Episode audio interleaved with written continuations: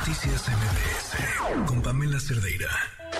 Un oasis dentro del mundo de la información. Imagínense que sienten algo, algo, pero esa, ese algo que sienten no existe una palabra que lo pueda nombrar. Y descubren que eso, que no tiene nombre, le pasa a otras personas. Que le pasa a tantas personas que en efecto existe un nombre.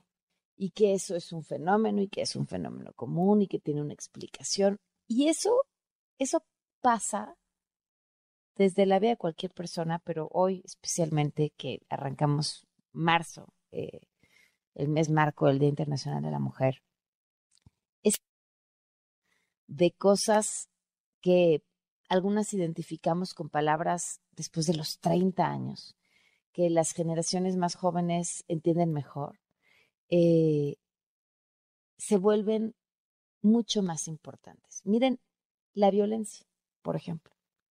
Lo que no se nombra no existe. Si tú no identificas pasado para transformarlo, porque en los daños que esas cosas generan sí se quedan ahí, cuando son daños, pero son un montón de palabras que hay que nombrar. Y le agradezco por esto a Elena Bazán, autora del Acto de Nombrar. ¿Cómo estás, Elena? Muy buenas noches. Hola, Pamela, buenas noches. Gracias por recibirme. Oye, qué, qué interesante trabajo has hecho. Muchas gracias y justo eh, podemos hablar de él, como dices, en este gran mes, en el mes de marzo, que es un mes perfecto para comenzar a cuestionar lo que nombramos y cómo lo nombramos.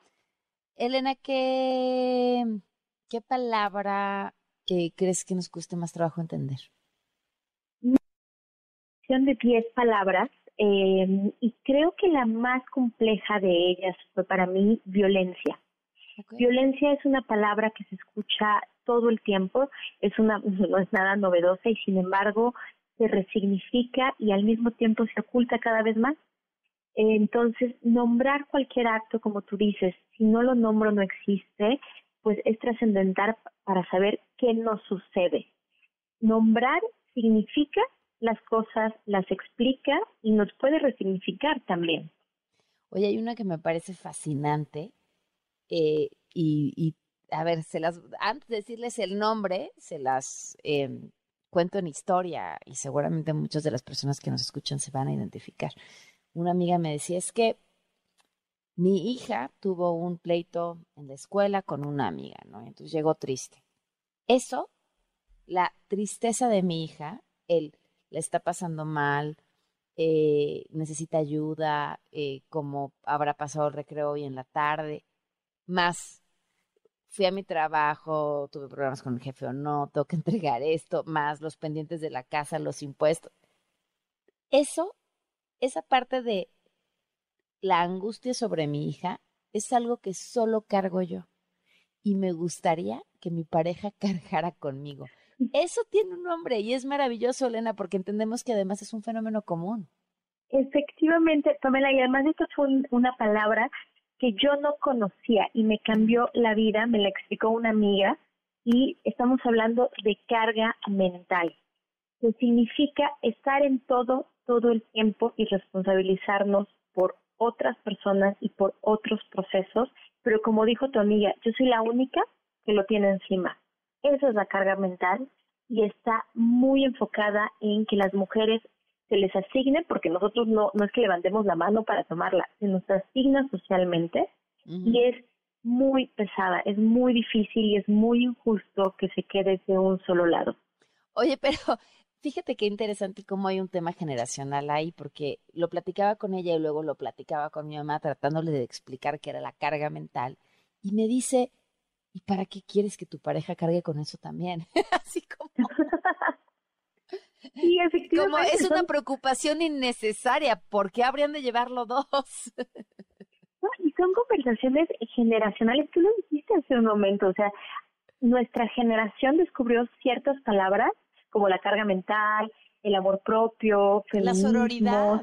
sororidad, siendo más adultas, o sea, yo a los 30, 31 años empecé a tener conciencia de estas palabras y bueno, celebro que ahora las generaciones más jóvenes sean más cercanas, pero también pasa algo muy interesante, por ejemplo, con los feminismos. O sea, yo conozco a mujeres que son más grandes que yo, de mi entorno cercano, inmediato o, o bueno, no tan cercano, que si bien no se nombran feministas, no lo tenían, no lo tienen claro o no les interesa esta definición, con su forma de vivir, lo son. son. Son ejemplos asombrosos y que nos inspiran sobre cómo, cómo llevar diferentes feminismos. Entonces, es muy curioso cómo hasta que nombramos, así con las letras que van, podemos profundizar en las conversaciones.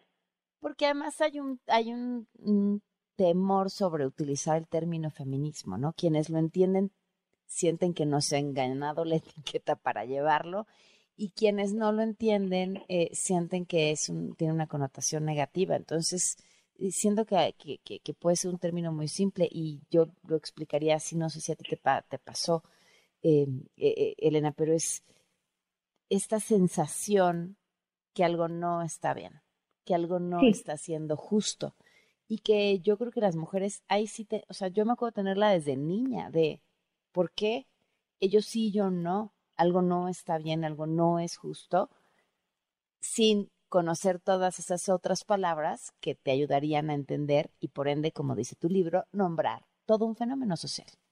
Efectivamente, de hecho, nosotras, bueno, cualquier persona tiene un instinto que le señala, esto es raro, esto es diferente, esto me distingue, esto me hace sentir mal. Y nosotras eh, lo identificamos pues muy claramente, tenemos una carga social, cultural, histórica que pesa sobre las mujeres sin duda, y llamarse o no feminista es una, una pregunta que, que nos hacemos muchas. Yo misma me lo hice, ¿soy o no feminista? Y yo sentía lo que tú dijiste, Pamela, así como, como me atrevería a llamarme así, me lo merezco, ¿no? Así como no sé demasiado. ya me, gané merezco. mi speaker. Efectivamente, y es muy curioso que esta pregunta sea tan comprometedora. Cuando te preguntan, ¿eres feminista? O sea, hay quien duda muchísimo, hay quien lo tiene muy claro. De hecho, Caitlin Moran dice, tú di que sí y súbete una silla y grítalo desde una silla, ¿no? eh, pero tampoco es gratuito. Es cierto que tiene cada vez una connotación pues más fuerte, pero yo creo que esto es gracias a que hacemos el ruido que debemos hacer. Mm. En las circunstancias en las que vivimos, la manera en la que vivimos, las afrentas de cada día, eh, pues habrá que hacer muchísimo, muchísimo ruido y hay muchos tipos de encuentros con los feminismos, cada una, cada una y cada uno, porque son para todo el mundo, llegará de una manera diferente.